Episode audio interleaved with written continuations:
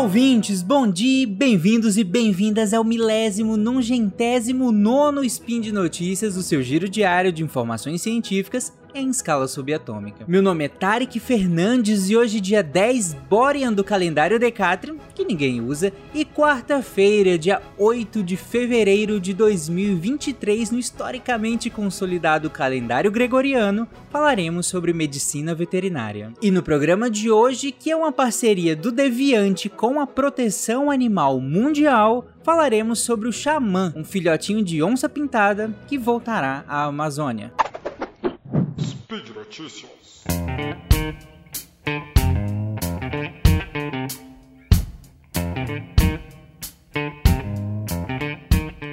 Bom, vamos lá. Hoje eu trouxe uma notícia do site da Proteção Animal Mundial de janeiro agora de 2023 sobre um filhotinho de onça pintada que foi resgatado em agosto de 2022 lá em Sinop, no Mato Grosso.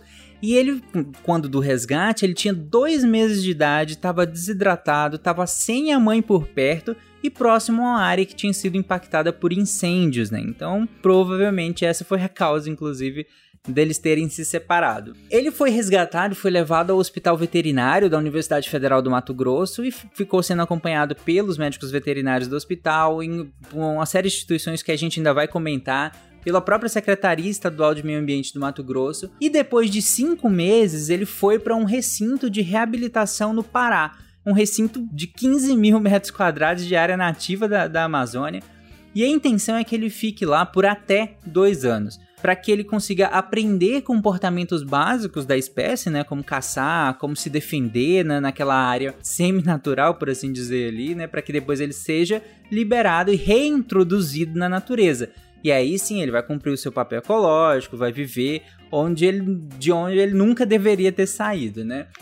E esses comportamentos é, é, são extremamente importantes, né? Porque, claro, ele tem que aprender a viver e ele deveria ter aprendido isso com a própria mãe dele, que teria estimulado ele a, a caçar, a se defender, a procurar uh, alimento, enfim, uma série de, de, de comportamentos mas não foi possível, então a, a intenção de, dele estar nesse recinto é justamente que ele aprenda, né? Os coordenadores lado do projeto vão tentar ensiná-lo a, a, fazer isso e com o menor contato possível. Ele vai ser acompanhado por câmeras e tudo mais para que quanto menos contato com o ser humano, melhor nessa fase, é, mais fácil ele vai ser reintroduzido na natureza. E essa reintrodução, inclusive, é coordenada pela On Safari, que é uma entidade que é especialista em reintrodução de onças pintadas na natureza e eles vão colocar radicolares né, com, com GPS para que eles consigam continuar monitorando esse animal mesmo depois que eles soltarem.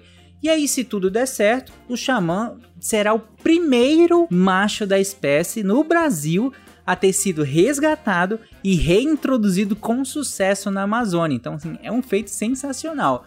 E eu queria destacar um, uma frase que aparece nessa matéria da Proteção Animal Mundial, que é da médica veterinária, que é responsável pelo setor de atendimento de animais silvestres lá do, do, do Hospital Veterinário da UFMT, que é a, a doutora Elaine Dione, e ela falou, abre aspas para ela, que proteção animal e conservação ambiental não se faz de forma solitária, fecha aspas. Eu achei sensacional essa frase e, e, e, ela demonstra todo o esforço que foi feito nesse caso, né?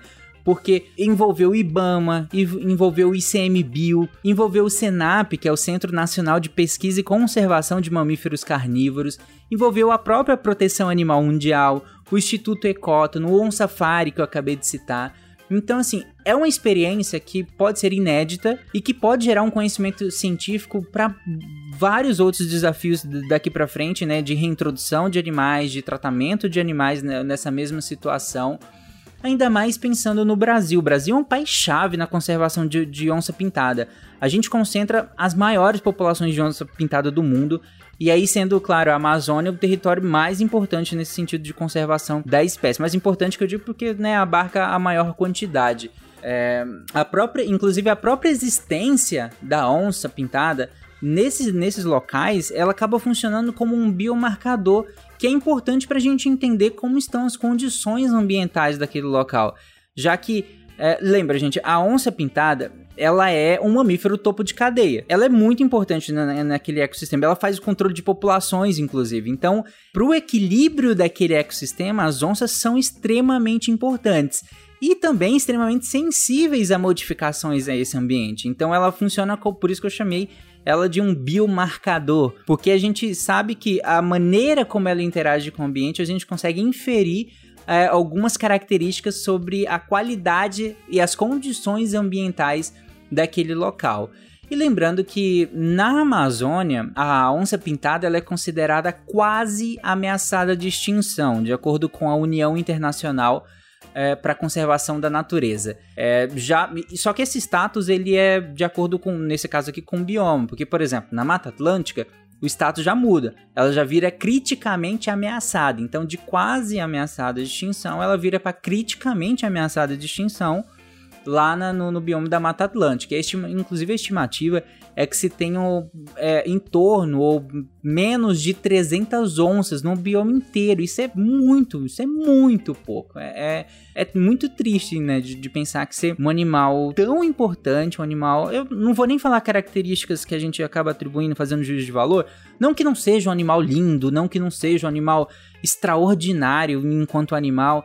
É, mas é, pensando de uma maneira mais geral e ecológica, por assim dizer, é um animal tão importante pensar que só tem tão poucos exemplares na Mata Atlântica, por exemplo. Então, a gente precisa muito preservar esses exemplares lá e também precisa muito olhar para a Amazônia, né, que é, que é o berço, por assim dizer, deles. Então a gente precisa garantir que eles tenham esse habitat preservado para que não aconteça o que aconteceu na Mata, na Mata Atlântica com a região amazônica, né? E esse caso ter acontecido no Mato Grosso, lá em Sinop, não é necessariamente por acaso, né, por assim dizer. Eu peguei alguns dados do Instituto Centro de Vida e em 2022 Mato Grosso foi o terceiro estado onde mais se derrubou florestas brasileiras, ficando atrás só do Pará e do Amazonas. E de toda a área desmatada no Brasil, que e aí já fica em torno de 35% do território nacional, 90% foram ou continuam sendo utilizados para pastagem. Eu destaquei esse dado para também não achar que é, de onde vem essa degradação toda desses biomas? Em grande parte para produção, para produção de carne, né? De, principalmente aqui bovina, né? Para pecuária, pecuária de, de corte, pecuária bovina. É, em grande parte dessa degradação vem para abrir pasto, né? E, e esses pastos muitas vezes são mantidos com produtividade baixíssima o que prejudica tudo, porque você tem uma baixa produtividade, você tem que desmatar mais ainda para conseguir produzir mais, então vira uma cadeia de destruição por conta disso. E eu peguei dados também do monitor do fogo, já que a gente está falando de, uma, de um impacto aqui de um incêndio, possivelmente de um incêndio ambiental. E segundo o monitor do fogo, Mato Grosso foi o estado que mais queimou nos sete primeiros meses de 2022. Estado do Brasil que mais queimou nos sete primeiros meses de 2022. E na verdade, é, eles fazem um, um, painel super completo, inclusive eu vou deixar aqui o, o link do, do site, de 1985 até 2020, que é o estudo que eles fizeram. O Mato Grosso foi o estado com maior ocorrência de fogo, e aí seguido só pelo Pará e pelo Tocantins. Mas Mato Grosso lidera a, a, ocorrência de fogo de 1985 até 2020. E o Mato Grosso, junto com Pará e Minas Gerais, são os líderes em áreas de pastagem. Ou seja, dos três, dois ficam na Amazônia Legal. Pra gente ver como tá a, a pressão, né? A fronteira de pecuária está fazendo uma pressão sobre a região amazônica, né? Bom, voltando ao caso do xamã, vocês lembram que eu falei que no recinto onde ele estava tinham câmeras, né? A, a monitoração que é feita dele é basicamente por, por câmeras, além de outras atividades que ele é submetido. Então, uma dessas câmeras captou uma imagem dele, porque depois de um, um período inicial ali, ele fica meio sumido e tal. Mas depois de um certo tempo, uma câmera captou ele, inclusive já explorando o ambiente, já se alimentando já nesse ambiente que é de floresta amazônica nativa mesmo. E aí eu vou deixar a foto, inclusive, aqui na postagem desse episódio. Inclusive, a foto foi feita no dia do meu aniversário, dia 25 de janeiro. Entre lá e vejam a foto. E por hoje é isso. Todas as referências sobre o que eu falei estarão na postagem desse episódio. Deixem seus comentários, dúvidas e se quiserem ler a matéria completa sobre esse resgate, entrem no site da Proteção Animal Mundial e lá tem muita coisa sobre o tema, tem muito outras matérias interessantes também, beleza? Mas também vai estar na postagem desse episódio. Um grande abraço, lembrem-se de usar fio dental, comer beterrabas e amar os animais. Tchau, gente!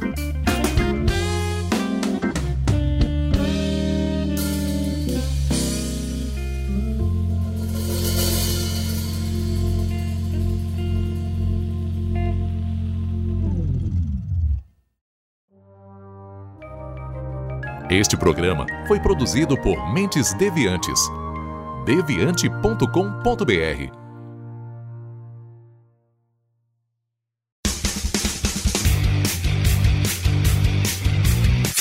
Cortes, edição de podcast.